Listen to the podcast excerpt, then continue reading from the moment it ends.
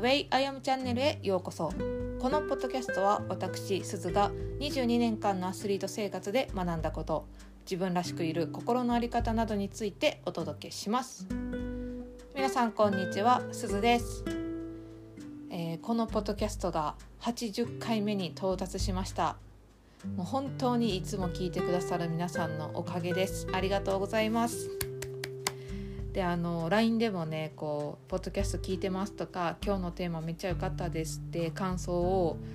えくださる方がいて本当に励みになっています。ありがとうございます。はい。今日はね80回を記念してちょっと深いテーマに入っていこうと思います。今日のポッドキャストのテーマは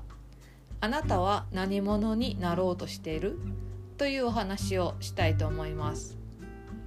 えー、これはですね私が前回のポッドキャストで紹介した世界一のコーチと言われているアンソニー・ロビンズの「あなたが運命を変える」っていうネットフリックスのね番組を見て感じたことなんですよね。でアンソニー・ロビンズは本当に表面上の悩みじゃなくってねもうそっからすぐにその人の本質的な悩みに行くような質問をズバッてするんですよ。でそれが本当にもう魂震えるようなねこう質問ですごいなっていうのをすごく感じてたんですけどその中のね質問の一つ一つに「あなたは父親の愛を受けようとどんな自分になろうとしていた?」っていう質問があったんですよ。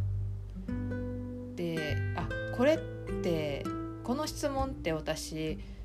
本当に全ての人につながる質問やなっていうふうに思ったんですよね。で人は、えっと、やっぱり親の愛情を受けたい親の愛情が欲しいっていう思いがあの必ずあると思います子供の時にね。でその時にやっぱり親から愛をもらうためにこうしたらいいのかなっていう自分なりに考えた親が求める像になろうとしてるんだなっていう風に感じたんですよ。うん、で例えば私やったらね母親が母親の愛情が欲しいって思った時にお母さんに迷惑をかけないとか自分のことは自分でやるっていうことが出てきたんですよね。それがお母さんから愛情をもらうための自分の振る舞い方やったと。まあその自分が思ってる思いとお母さんが実際にそういう子供を愛すっていうのはまた別の話なんですよね。うん、で私が勝手に思ってたことですね。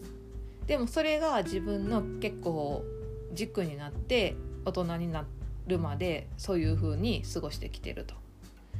で今私はこのポッドキャストを聞いてくださってる皆さんに問いたいです。あなたは何者になろうとしてますか？それは母親に愛される像なのか指導者が求める理想の選手像なのかみんなからすごいって言われる人なんか結果を出す人なんかとか本当にいろんなあのなりたい姿というか像があると思います。で私はねそれが本当の自分の姿ではないと思ってるんですよ。もっと自分はこうしたいもっと強くなりたいもっと人に優しくなりたいもっと愛を渡せる人になりたいとかねこうもっとこうなりたいっていう姿が本当は眠っているもしくは気づいていることもある。でそのもっとこうなりたいっていう姿にねなるためにも今の自分を知るっていうのがとても大事なんですね。だから私は今この質問を皆さんにしました。そして自分にも今問うてます、うん、今の自分を知る。今の自分の場所を知ることによってもっとこうなりたいっていう目標とかゴール地点に行く道がね分かるようになるので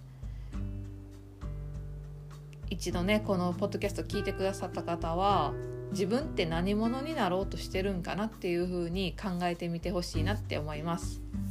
はい。今日はこんな感じで終わろうと思います。今日のポッドキャストのテーマはあなたは何者になろうとしている？というお話でした。